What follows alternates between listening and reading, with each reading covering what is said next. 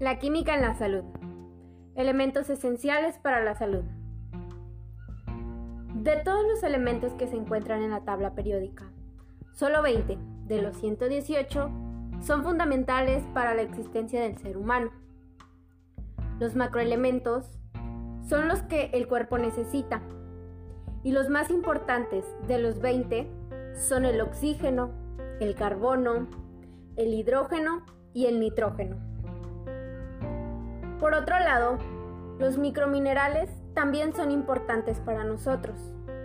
Sin embargo, estos se consumen en menor cantidad que los macroelementos.